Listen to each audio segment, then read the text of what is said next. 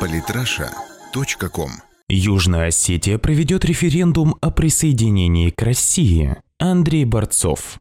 Из Южной Осетии сообщают о проведении референдума в совместном заявлении президента республики и спикера парламента. Руководствуясь долгосрочными интересами юго-осетинского народа и стремясь обеспечить стабильность общественно-политической обстановки в Республике Южная Осетия, выступаем с совместным заявлением о поддержке решения Политического совета при президенте Республики Южная Осетия от 26 мая 2016 года о целесообразности проведения референдума по вопросу о вхождении Республики Южная Осетия в состав Российской Федерации в 2017 году. После проведения выборов президента Республики Южная Осетия. Конец цитаты.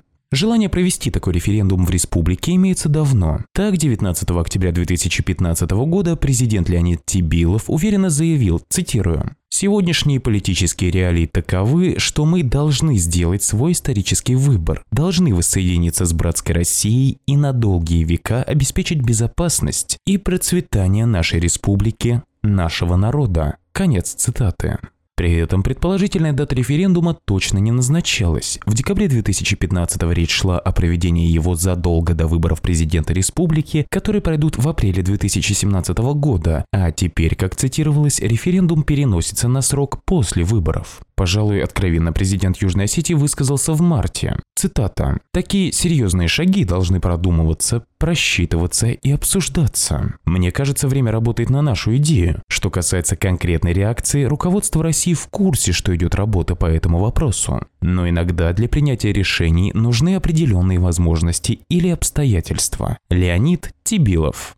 То есть важна не столько конкретная дата, сколько неотвратимость проведения референдума, а правильное время может зависеть от многих изменяющихся обстоятельств. При этом руководство республики заботится о минимизации рисков для России, разрабатывая изменения в законодательстве, позволяющие осуществить не прямое непосредственное вхождение Южной Осетии в состав Российской Федерации, а через промежуточные формы политической организации. Предлагаемые изменения должны дать президенту право обратиться к президенту России с предложением создать единый союзный орган, которому мы передадим свои полномочия.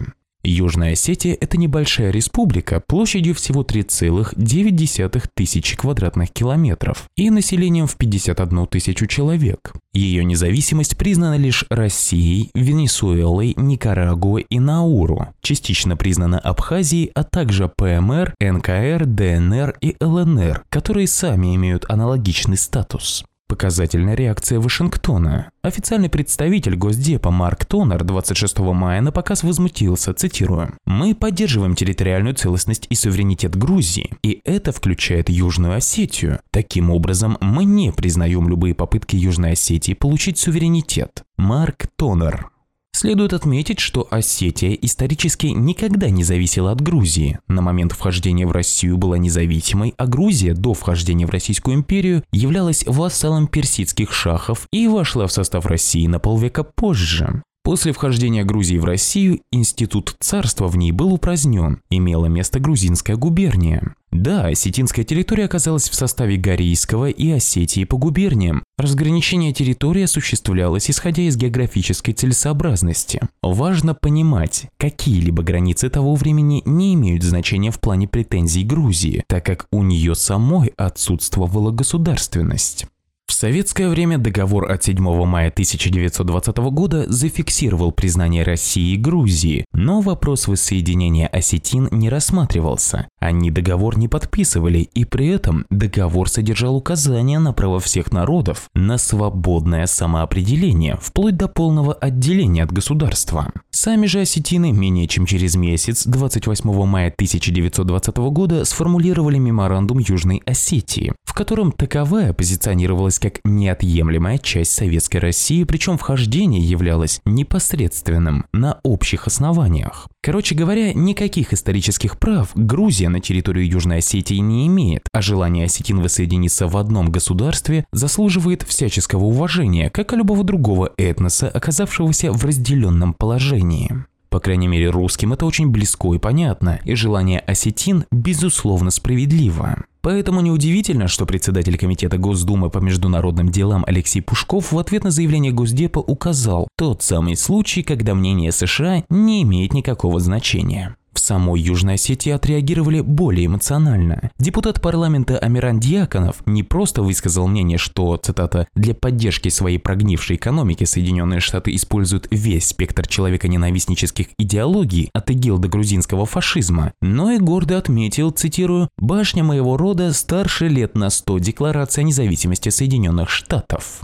Также нельзя не согласиться и с другим его тезисом, цитата. «Судьбу Южной Осетии будет определять ее народ, и вопрос вхождения Южной Осетии в состав России будет определяться народами Республики Южная Осетия и Российской Федерации, а не потомками людей, на которых лежит грех уничтожения коренных народов Северной Америки». Амиран Дьяконов. Желание Южной Осетии официально войти в состав России понятно, но целесообразно ли это с точки зрения России? Мы защитили осетин в 2008 году, а уж сейчас-то это не вызовет никаких проблем, даже дополнительных войск может не потребоваться. На территории есть крупная российская военная база. При этом принятие Южной Осетии в состав Российской Федерации может вызвать очередной виток санкций и так далее. Однако нельзя не отметить, что на санкциях Вашингтон настаивает безотносительно не только действий России, но и логики как таковой. Их прекращение связывают с выполнением Минских соглашений. Но Россия ведь не является стороной конфликта на Украине, так что очень вероятна политическая игра.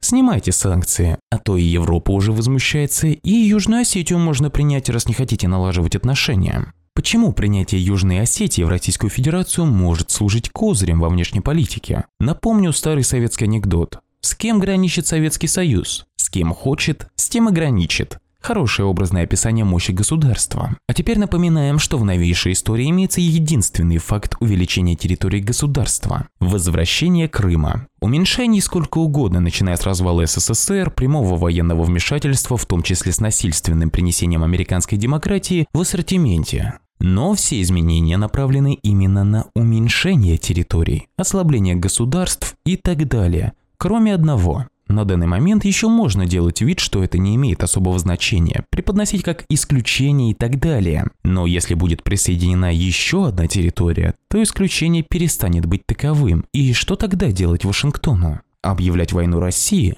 Не прокатит, инстинкт самосохранения должен быть. Одного подарка в Йеллоустоун уже хватит. Но тогда придется по факту признать, что Россия имеет международный вес достаточный для того, чтобы игнорировать мнение США, да и Запада в целом. А ведь еще и Приднестровье есть. Самые интересные статьи о политике и не только. Читайте и слушайте каждый день на сайте polytrasha.com.